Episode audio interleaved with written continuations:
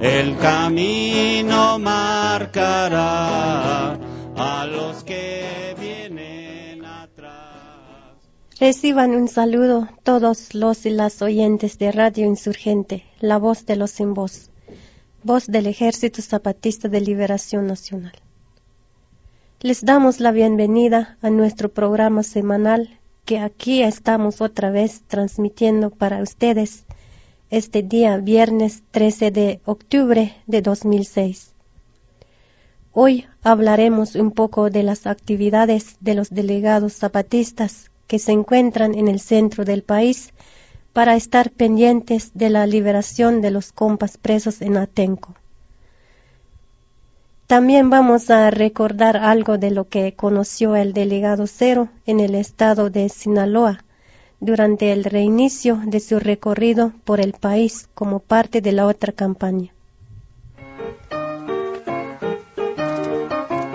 Buen rollito. Usted escucha Radio Insurgente, la voz del Ejército Zapatista de Liberación Nacional. You listen to Radio Insurgente, the voice of the Zapatista. Vous écoutez la radio Insurgente, la voix de l'armée zapatiste de libération nationale. 皆さんはラジオインサーヘンテでサパタの国民救援部隊の声を聞いています。 Radyo Insurgente'yi dinliyorsunuz.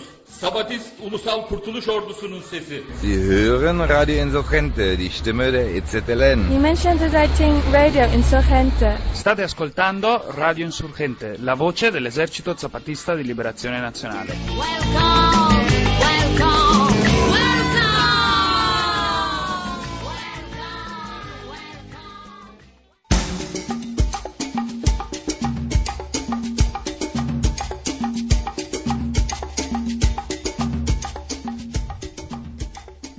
Y para comenzar vamos a recordar una fecha importante que acaba de pasar. Este 12 de octubre se cumplieron 514 años de resistencia de los pueblos de América frente a las guerras de conquista y despojo.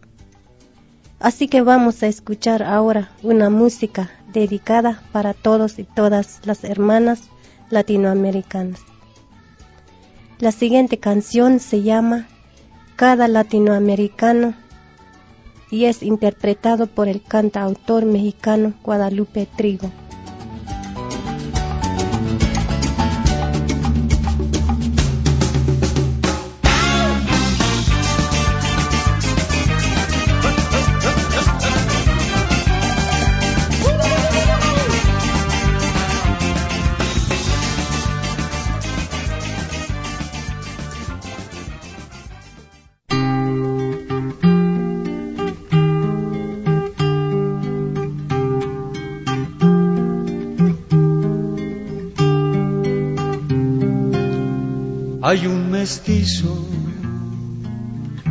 Un indio, un negro,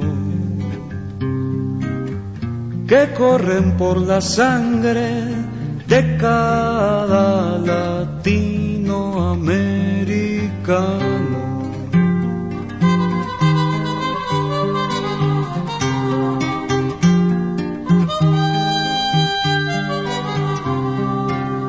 Hay un poeta, un artesano y un profeta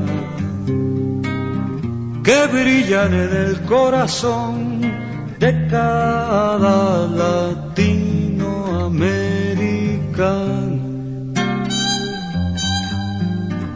Cuando lloro, lloro cantando, cuando canto, canto llorando. Prefiero ir al infierno con mis hermanos que ir cobarde al cielo con extraños.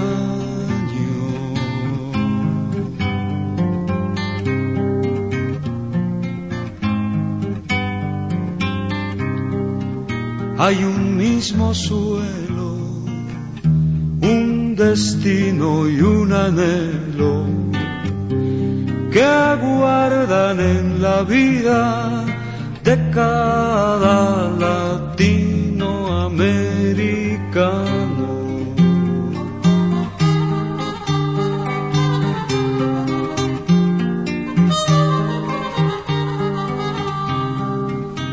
Hay gentiles hombres, mas también muchos sin nombre que andan por la senda de cada latinoamericano, cada latinoamericano, cada latinoamericano,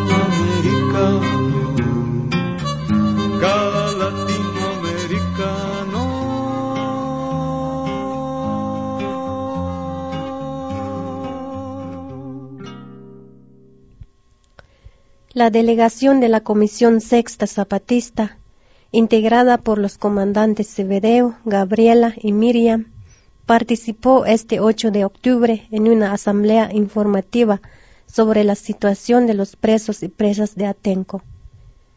Esa asamblea se realizó en San Gregorio Atlapulco, un poblado campesino ubicado en la delegación Xochimilco de la zona rural de la Ciudad de México.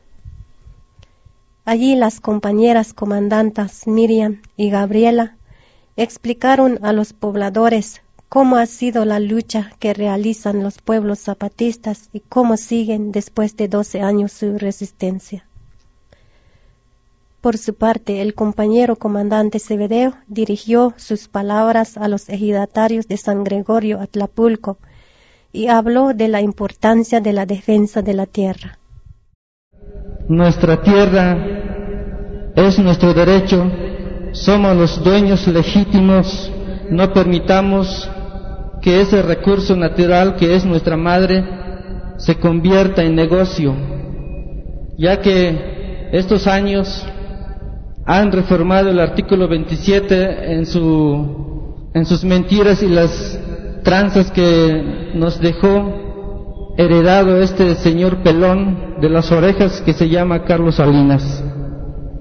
Que en este pueblo de San Gregorio, que ni Corena, que ni Focomdes, Parir, ni Prodesca, ni Profemor vengan a quitarles el recurso que son de ustedes.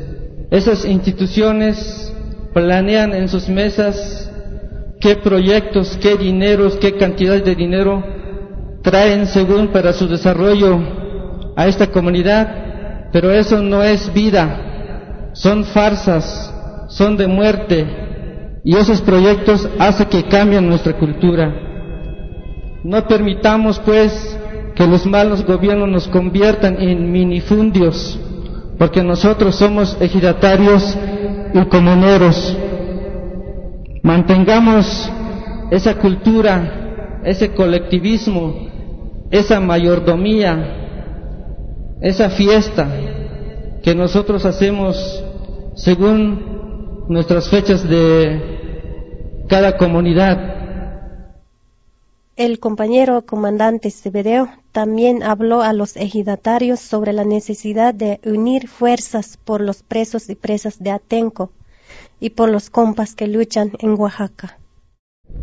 Entendamos que hoy el mundo está al revés. Muchos compañeros han presos a nivel nacional por luchar. Muchas compañeras también. Nos violan nuestros derechos, nuestras garantías individuales, nos llenan en la cárcel. Y si nosotros empezamos a ver las cárceles a nivel nacional, todos son trabajadores, son campesinos, son indígenas. Jamás en la historia hemos visto un gobierno de la República Estatal Municipal presos en alguna cárcel. Como también tenemos que estar luchando por los compañeros de San Salvador Atenco, igual tenemos que estar pendiente lo que pueda suceder en Oaxaca. También allá los hermanos oaxaqueños, indígenas y maestros están luchando porque quieren un salario mejor, porque quieren vivir una vida mejor, mas sin embargo están llenando de soldados para humillarlos, para reprimirlos. Conjuguemos entonces esa palabra apoyo, compañeros, no solamente para un lugar ni para unos lugares, sino para nivel nacional, a nivel internacional.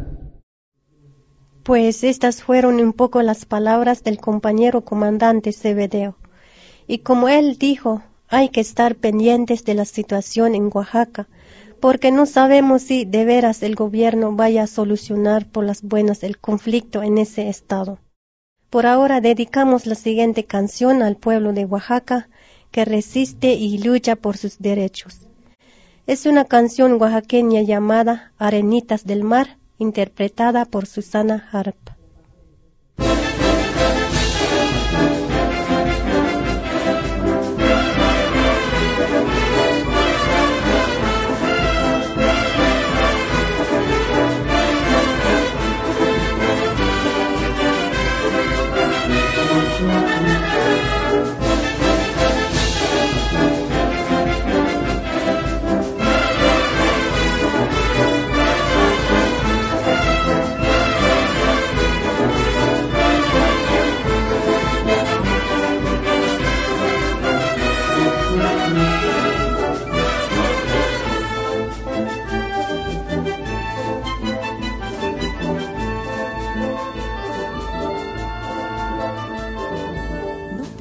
Dejaré de amar, haz la cuenta despacito. Cuando vayas por el mar, cuando dejes de contar de la arena sus granitos, cuando el sol al caminar se desmache de viejito, no te dejaré de amar. La la la la la la la.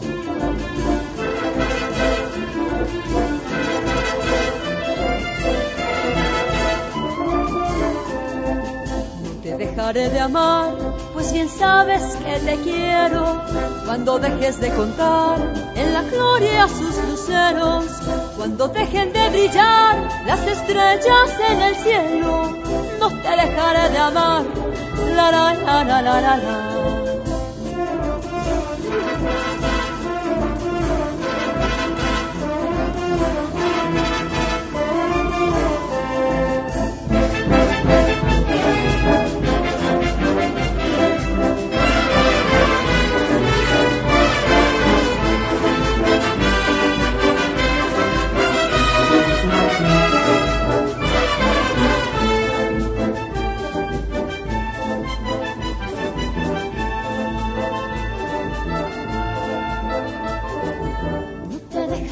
Pues bien sabes que te anhelo.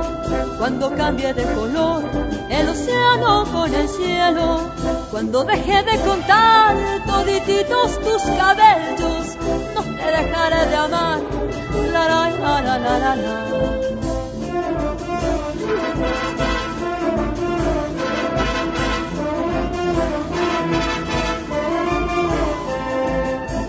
Voy, ya me despido, y en ti negra me inspiré.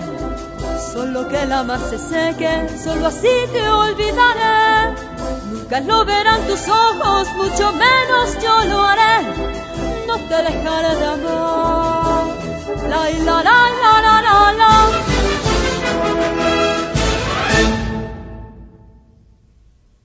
El mismo 8 de octubre, fecha en que se cumplieron 39 años del asesinato del comandante Ernesto Che Guevara en Bolivia, el delegado Cero estuvo en Tepic, Nayarit, antes de iniciar su gira por el norte del país. Allí en Tepic, el delegado Cero dedicó unas palabras a la memoria del Che y al digno pueblo de Cuba, y explicó por qué los zapatistas decidimos solidarizarnos con los cubanos y enviarle un poco de maíz y gasolina hace varios meses.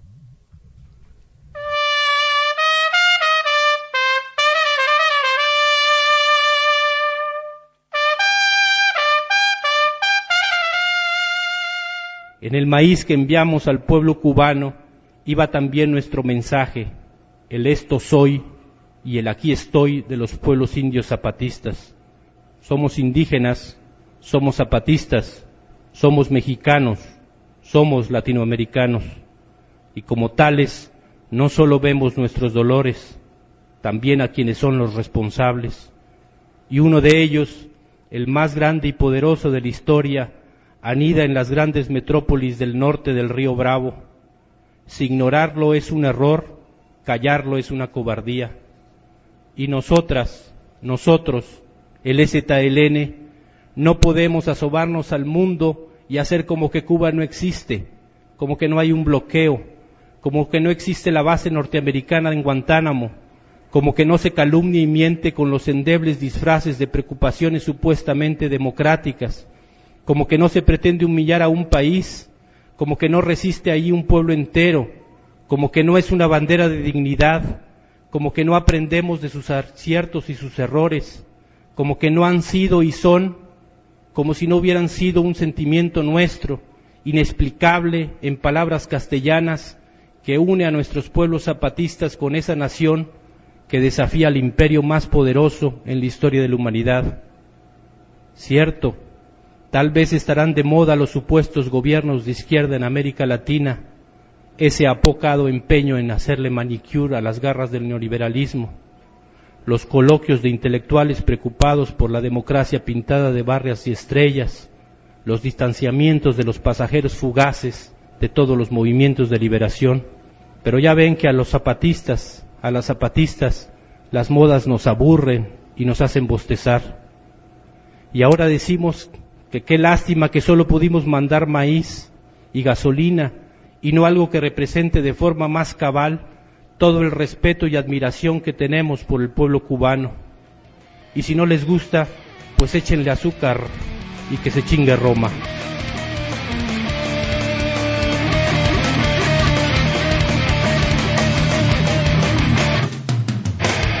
tu amor revolucionario te conduce a nueva empresa donde espera la firmeza de tu brazo libertario. Seguiremos adelante como junto a ti seguimos y nosotros te latimos hasta siempre, comandante. Y aquí se queda la clara, la entrañable transparencia de tu querida presencia, comandante Che Guevara. De tu querida presencia, comandante Che Guevara, comandante Che.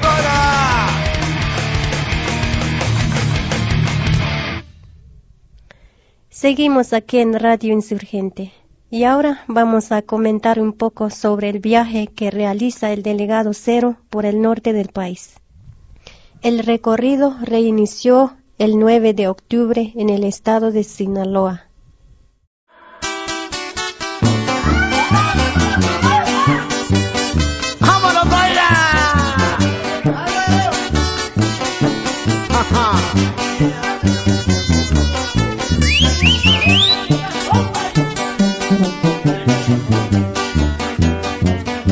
A todo Sinaloa le canto con amor, le brindo este homenaje porque soy trovador.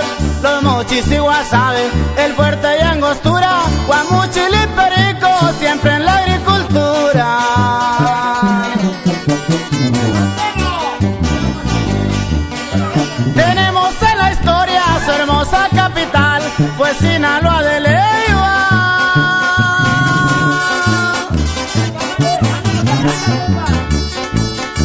y ahora es Culiacán.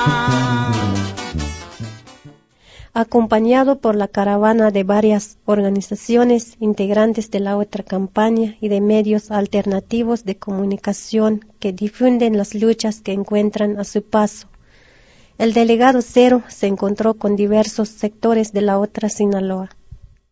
La primera parada fue en el poblado pesquero de Teacapán, donde los compas explicaron que los pescadores locales y las pequeñas cooperativas nunca han recibido permiso del gobierno para pescar, mientras que grandes empresas acaparan el mercado y destruyen los recursos naturales de la zona.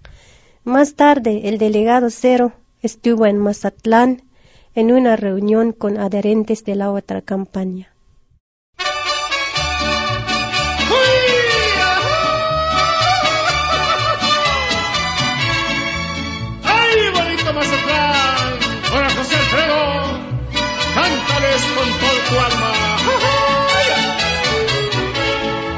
Hoy que el destino me trajo hasta esta tierra, donde el Pacífico es algo sin igual, es necesario que suene la guitarra para cantarle un corrido a Mazatlán. Yo sé que debo cantar con todo el alma para esta gente que es puro corazón. A ver si llega mi canto a la montaña y hasta en el faro se escucha mi canción. En la reunión con adherentes en Mazatlán, un compa hizo un resumen de los problemas que enfrentan los habitantes de ese municipio y de todo el estado de Sinaloa, como son el narcotráfico, las empresas que acaparan la pesca, el gran turismo, la destrucción ambiental y la migración. Uno de los problemas más centrales que este estado tiene es el narcotráfico. De ser un estado productor de marihuana y amapola y de ser un corredor para el tráfico de cocaína, pasó a ser un estado consumidor también. Y hay una red de complicidad entre los narcotraficantes y los sectores oficiales, y sobre todo con las policías y el ejército. Tenemos muertos casi a diario por esta cuestión y ha penetrado tanto esta subcultura que en los medios de comunicación masiva se escuchan muchos corridos acerca de narcotraficantes y acerca de esta vil condición humana, ¿no? que es estar atrapado por las drogas. Ah, Habría que agregar que la complicidad gubernamental, la tolerancia, por ejemplo, de un gobernador, exgobernador en el estado, ¿no? Que les dijo a los narcotraficantes, el licenciado Sánchez Celis, muchachos, nada más trabajen ustedes aquí, pero no se maten o Antonio Toledo Corro que permitió una complicidad total ¿no? con, con, ellos al grado de que ya no se distinguía entre clase política y narcotráfico. Iban a sus fiestas, andaban en sus vehículos blindados, juntos como hermanitos, ¿no? muy, muy, muy bien portados. ¿no? Y pues esto es bien triste porque el resultado en el Estado ha sido una estela de muerte y, y de destrucción de familias. En el sector pesquero, hace algunos años Mazatlán, que tiene la flota de capturas de camarón más importante en el Pacífico mexicano, pasó a ser de cooperativista a iniciativa privada. Es decir, se aplicó un modelo neoliberal en donde la pesca, los trabajadores, el sector social fue desplazado por el sector privado, por los armadores.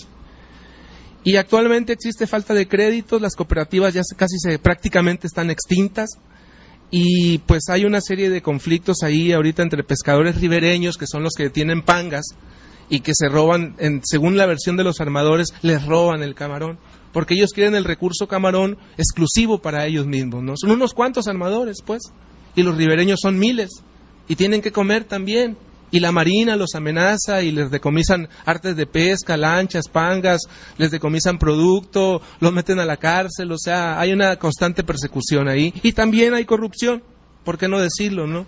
Porque el camarón casi todo el año se consume y, y, se captura, ¿no? Siendo que la, tiene una temporada muy estricta de vedas. En el sector turístico, lo que predomina, compañeros, es una gran inversión extranjera. Aquí las grandes cadenas hoteleras están volteando su mirada hacia Mazatlán y se han invertido literalmente millones de dólares ya en Mazatlán, en muchos proyectos que ellos tienen, no los de arriba.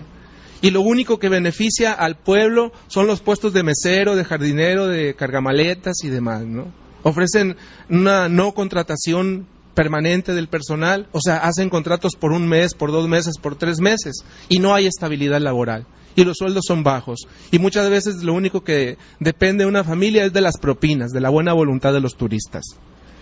Tenemos una destrucción ambiental por parte de estas cadenas, eh, grandes cadenas de inversión en tiempo compartido y en hoteles y en restaurantes y demás.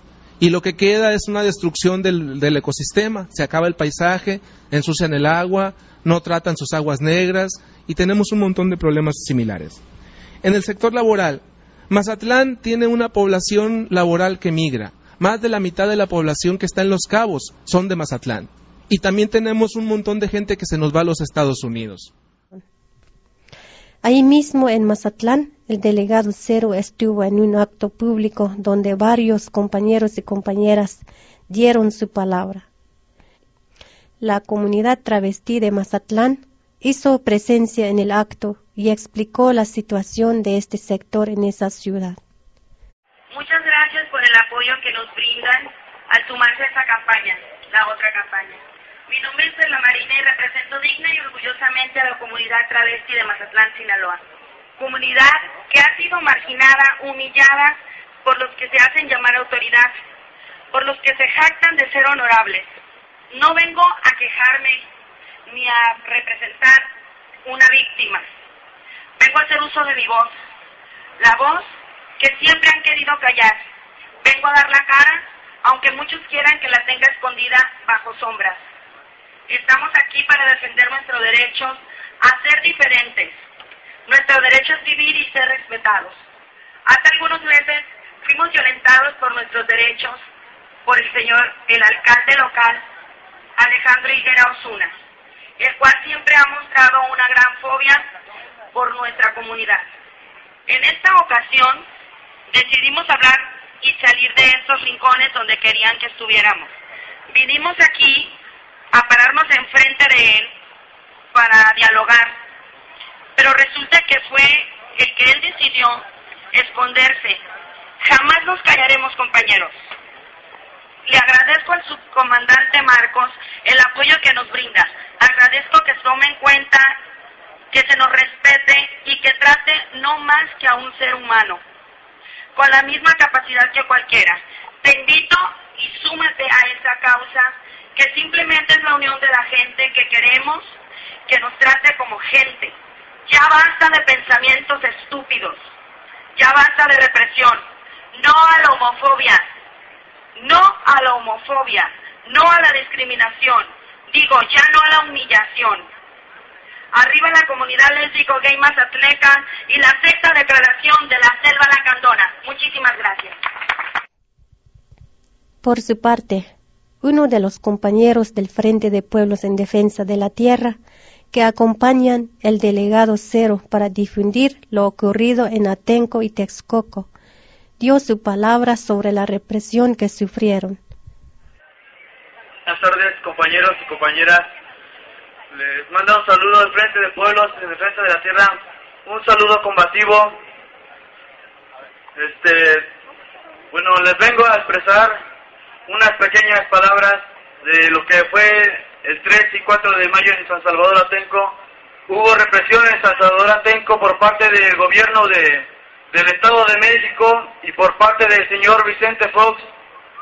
Este, mandó a la policía militarizada a a reprimir el pueblo de Atenco y el Coco cuando se encontraban los compañeros del Frente de Pueblos en Defensa de la Tierra de Atenco, resguardando a los compañeros floristas.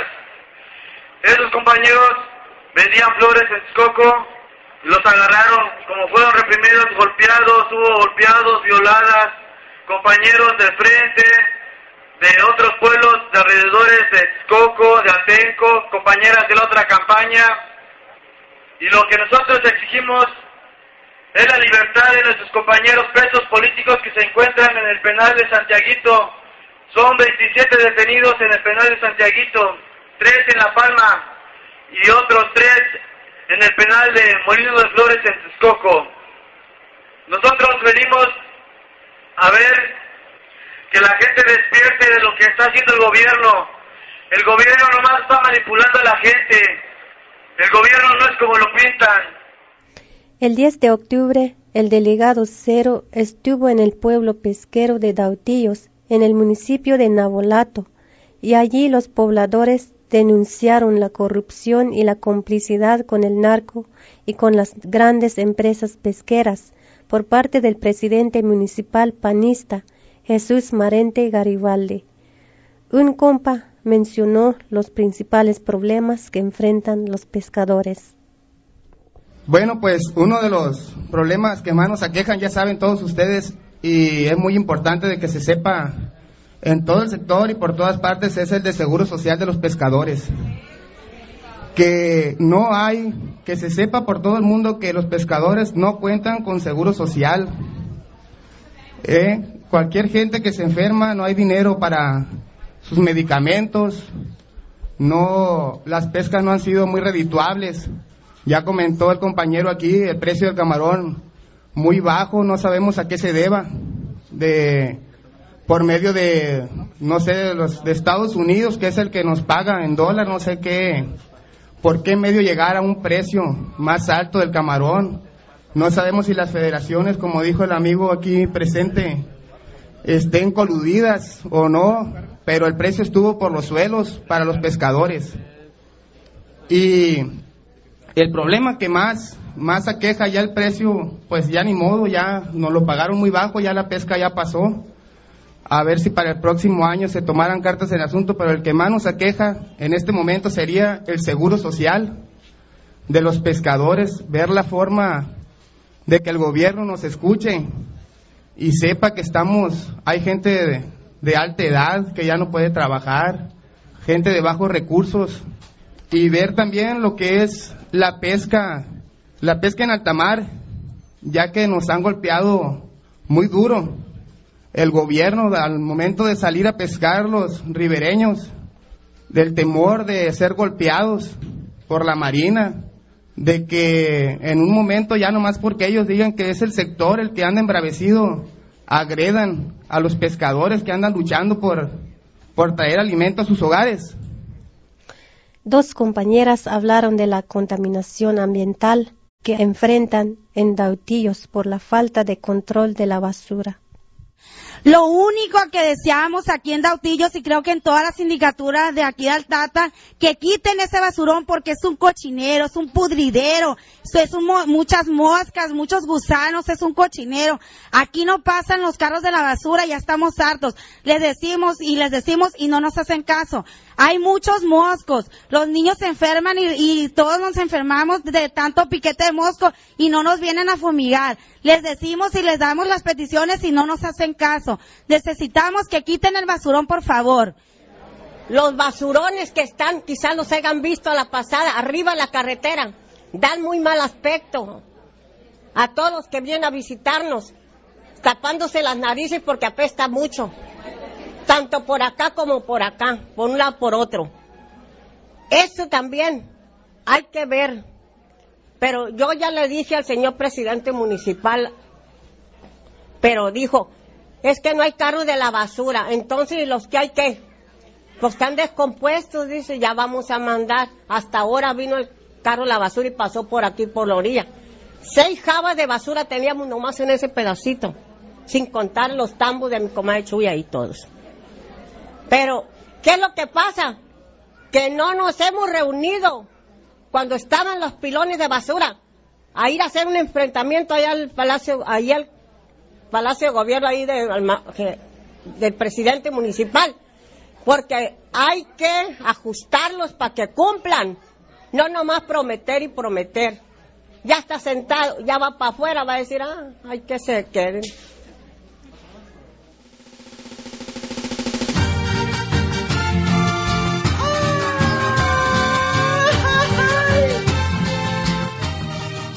Usted escucha Radio Insurgente, la voz de los sin voz, transmitiendo desde algún lugar de las montañas del sureste mexicano.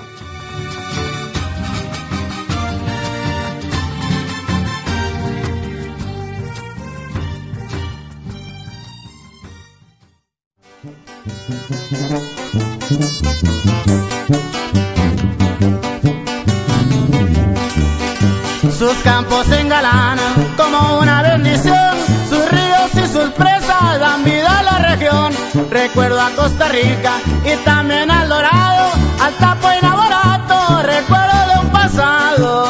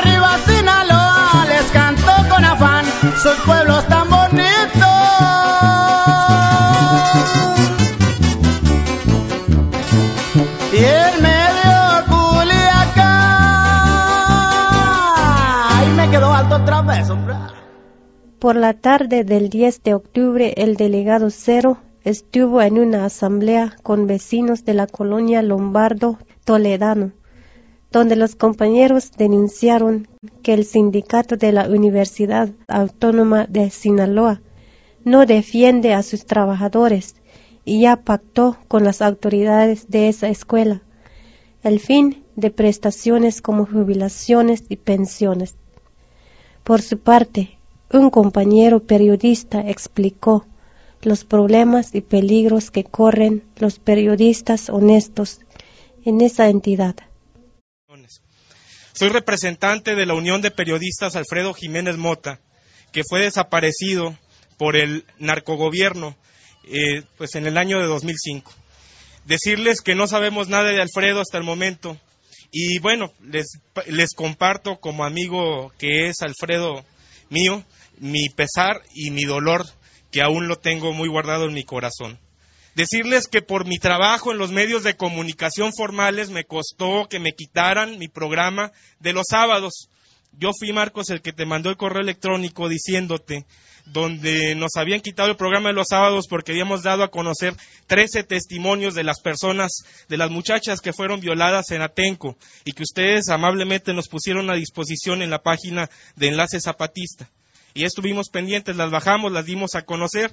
A la semana hubo un ajuste programático, una reprogramación, y pues a la fecha me han mantenido como reportero policiaco, y ahí estoy, ¿no? Quiero decirles que los medios y la prensa los que hacemos trabajo de verdad no estamos despistados, están engañados los que dicen eso. No somos indiferentes, sufrimos y sufrimos igual que los demás, incluso peor, porque en este país donde se tiene que trabajar haciendo como que informas y haciendo como que trabajas para que no te maten, es de por sí un heroísmo. Y hay mucha gente aquí que tiene muchas historias. Afortunadamente están aquí porque han tenido que callar, y como Alfredo, Alfredo pues, Alfredo no cayó y pues no está. Allí mismo en esa reunión dio su palabra uno de los compañeros del Congreso Nacional Indígena que acompañan al delegado en su viaje por el norte del país. Ese compañero indígena de Michoacán explicó a los presentes qué función tiene su organización y por qué participan en la otra campaña. Hermanos, hermanas indígenas y no indígenas reunidos en este lugar. Venimos nosotros del Congreso Nacional Indígena y nosotros, integrantes del pueblo purépecha de Michoacán, estamos hoy aquí para decirles que el Congreso Nacional Indígena es un espacio, es un espacio de reflexión donde nos reunimos pueblos indios, organizaciones indígenas, y en donde en este espacio de reflexión la consideramos como la casa de todos, porque no tenemos dirigentes, todos somos iguales, no pertenecemos a ningún partido político, no pertenecemos a ninguna secta religiosa, tampoco dependemos de los recursos de alguna institución pública, privada, ni, tampoco internacional. Y en esta parte del espacio de reflexión del Congreso Nacional Indígena participamos todos los pueblos indios de este país que es México. Y en este país, México, tenemos alrededor de 60 pueblos indios. Y ahora, una vez que conocimos la sexta declaración de la selva lacandona, nos adherimos a ella y ahora estamos participando en la otra campaña. Por ello, desde el pueblo purépecha del estado de Michoacán, donde aparentemente gobierna una persona que lleva el apellido de alguien que es muy respetado en el país, pero que allá en ese estado de Michoacán también existe la pobreza y han estado violentando ese gobierno de Lázaro Cárdenas Batel también los derechos indígenas, también los derechos de los trabajadores y de los maestros. Por ello, en la forma en que se ha estado gobernando, decimos que en todo el país es igual. Y por eso no creemos en los partidos políticos, no creemos en lo que dicen, en lo que hablan, en lo que proponen, porque cuando ahora nos dicen que no hay mal que dure 100 años, nosotros ya llevamos más de 500 años y seguimos en lo mismo.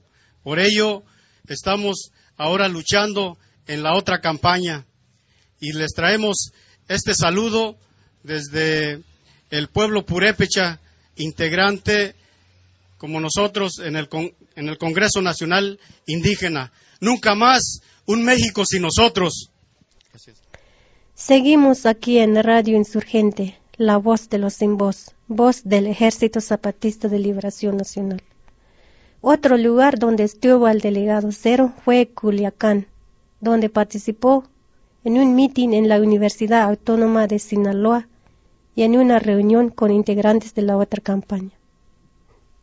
Además, el delegado Cero se encontró con la Unión de Madres con Hijos Desaparecidos, el Comité Eureka, que luchan por encontrar a los luchadores que han sido desaparecidos por el gobierno mexicano. A ellas, a las madres de desaparecidos, el delegado Cero hizo una propuesta. Nosotros queremos invitarlas junto con nosotros, con la otra en Culiacán, que llamemos una jornada para el primero de, noviembre. Vamos a estar en Ciudad Juárez y vamos a ver a Doña Licha, a Doña Alicia. Vamos a estar en su casa. Y si pudiéramos nosotros llevarles el acuerdo de ustedes y nosotros que estamos aquí de la caravana y del EZLN y del Congreso Nacional Indígena y de la otra Culiacán, y que llamemos a la otra campaña en todo el país a nombrar a los desaparecidos, porque nadie los está nombrando más que nosotros. Entonces que en cualquier rincón de la República donde haya otra campaña, aparezcan los nombres de ellos y de los compañeros de Chihuahua y de todo el país que están desaparecidos.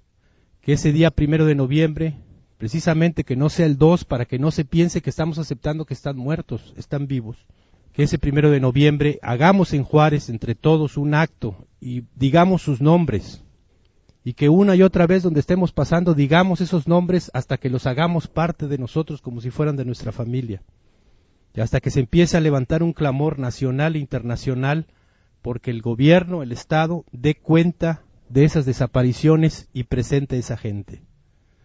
Ese es lo mínimo que podemos hacer como compañeros de lucha que somos de la otra campaña y entonces sí podemos ver cuando llegue el día a doña Chullita sin pena y decir igual hasta el último momento igual que tú estuvimos luchando porque esta gente apareciera. Y no podemos creer lo que dijo Fox o lo que vaya a decir Calderón o el que sea sobre ellos. Ya, ya vimos que arriba no hay respuesta. Tenemos que construirla desde abajo, crear un movimiento para que esos aparezcan, para que todos los presos políticos salgan, para que los que están fuera del país que tuvieron que huir puedan regresar, que no se tengan que irse por motivos políticos. Pero todos esos sabemos dónde están, y de estos compañeros y compañeras no sabemos dónde están y tenemos que hacer que aparezcan. Pues entonces, como acabamos de escuchar, hay que estar pendientes si hay acuerdo y se realiza el acto por los desaparecidos en Ciudad Juárez, Chihuahua, el próximo 1 de noviembre. Bueno, compañeros y compañeras, antes de continuar con más información del recorrido del delegado cero, los invitamos a escuchar un poco de música.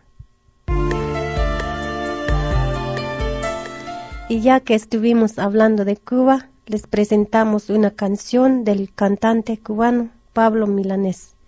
Esto se llama Canción por la Unidad Latinoamericana.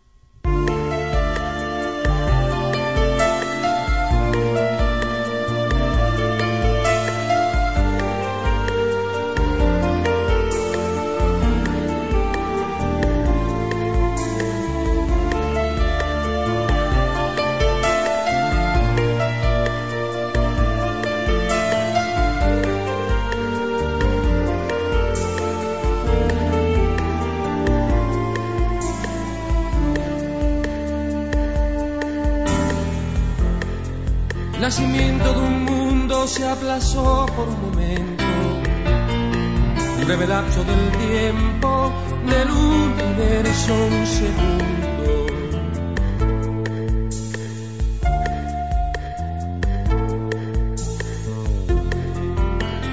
embargo parecía que todo se iba a acabar. Una distancia mortal que separó nuestras vidas. Realizar una labor de desunir nuestras manos y a pesar de ser hermanos nos miramos con temor.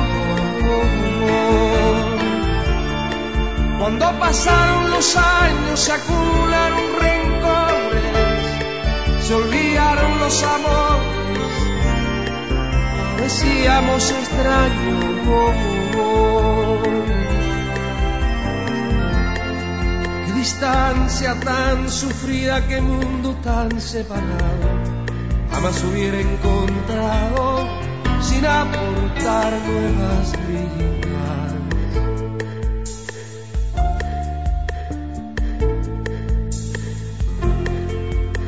esclavo por una parte, servil criado por la otra.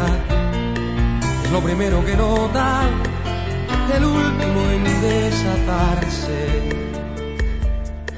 Explotando esta misión de verlo todo tan claro, un día me vi liberado por esta revolución.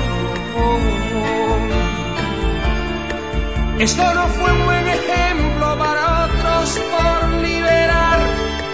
La nueva labor fue aislar, bloqueando toda experiencia.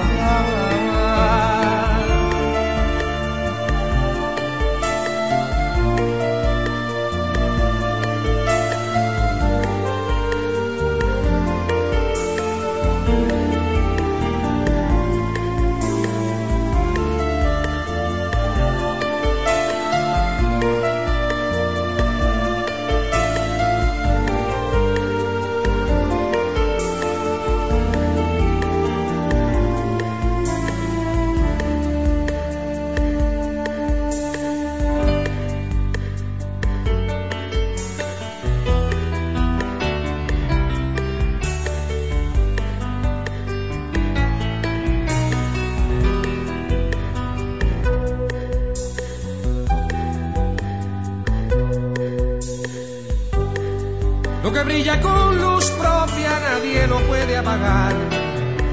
Su brillo puede alcanzar la oscuridad de otras costas. Que para este pesar el tiempo que se perdió, de las vidas que costó, de las que puede costar. No pagará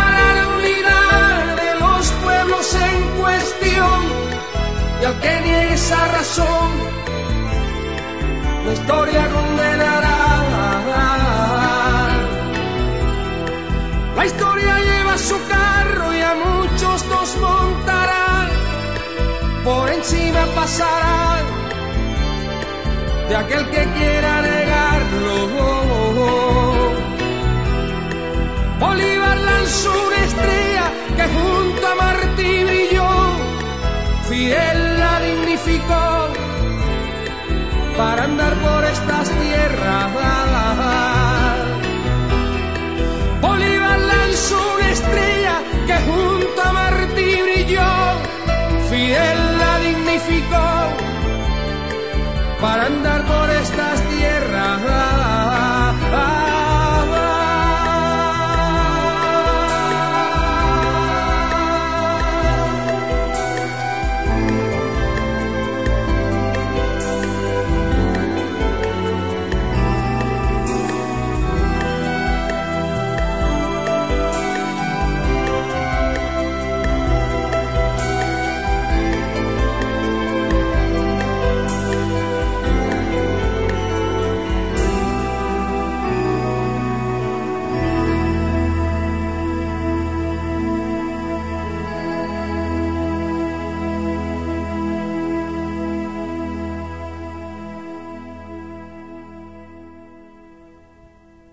En el último día de su visita al estado de Sinaloa, el delegado Cero estuvo en la comunidad indígena de Mochicahui, ubicada en el norte del estado, donde habitan indígenas mayas.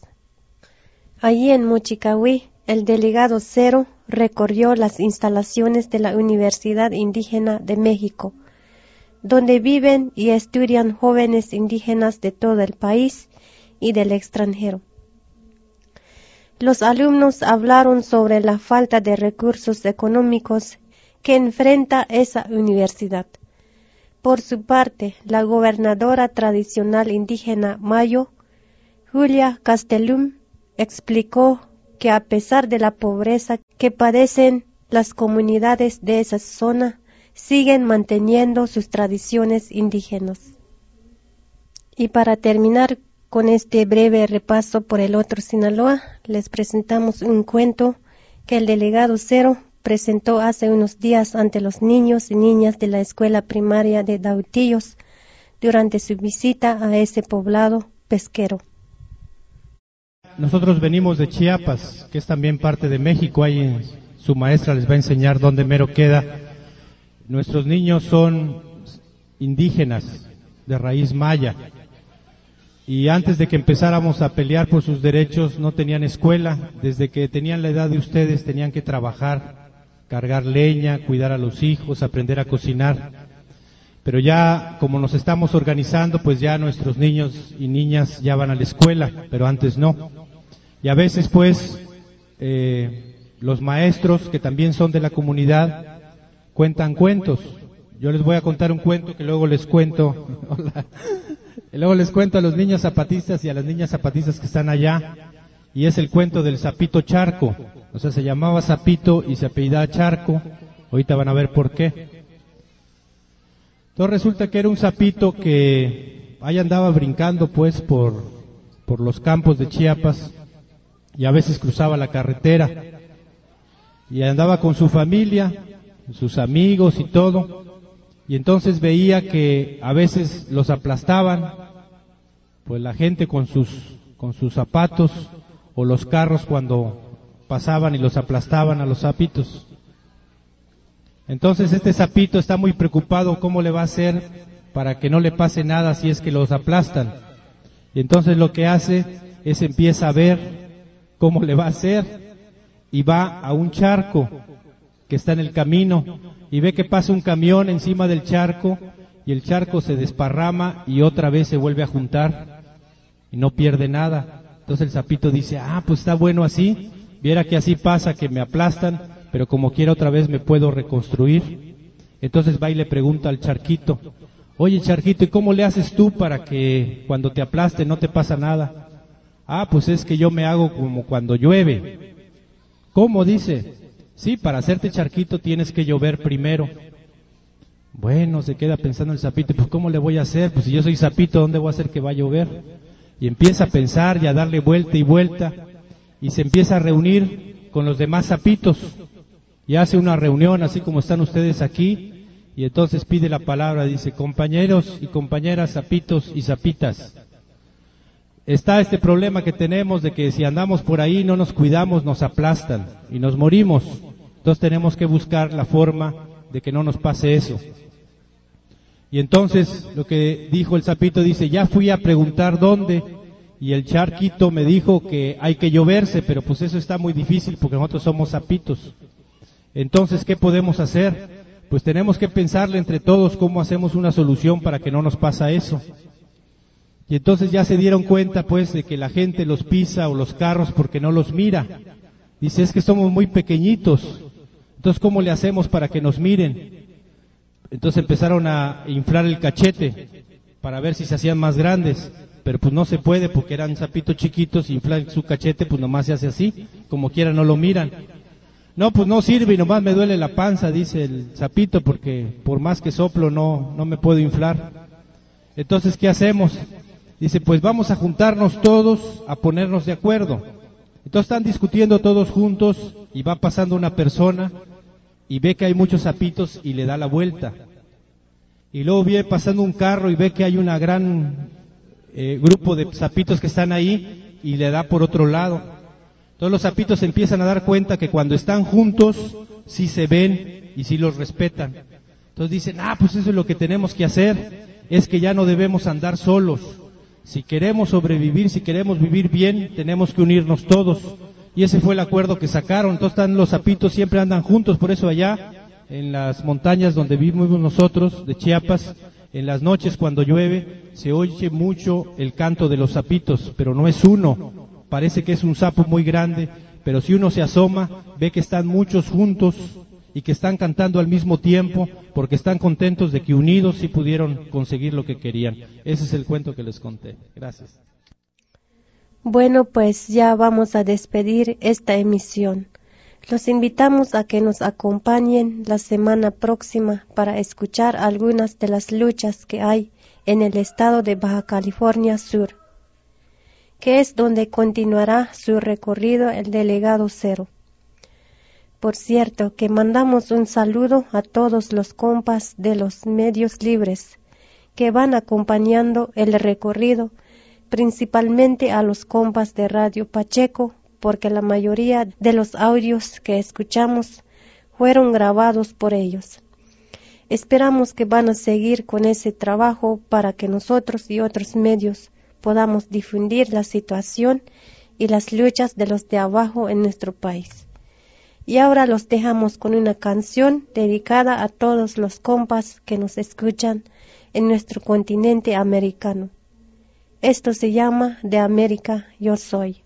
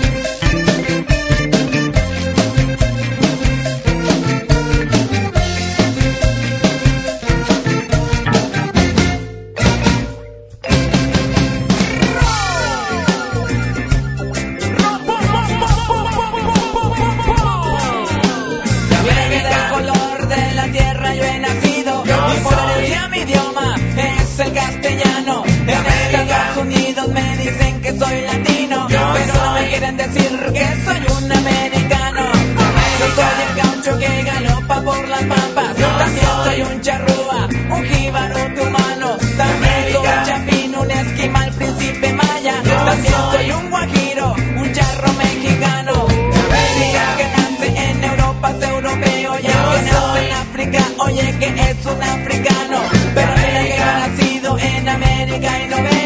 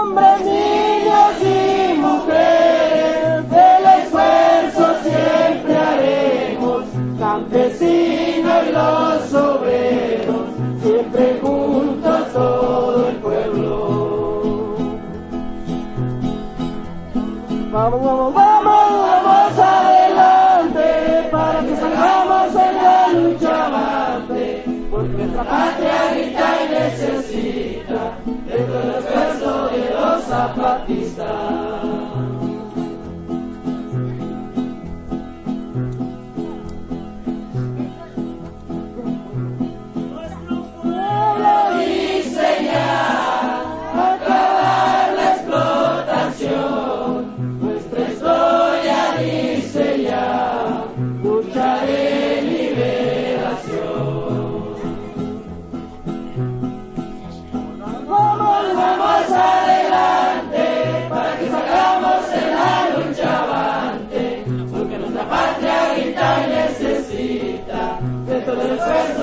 Josaphat.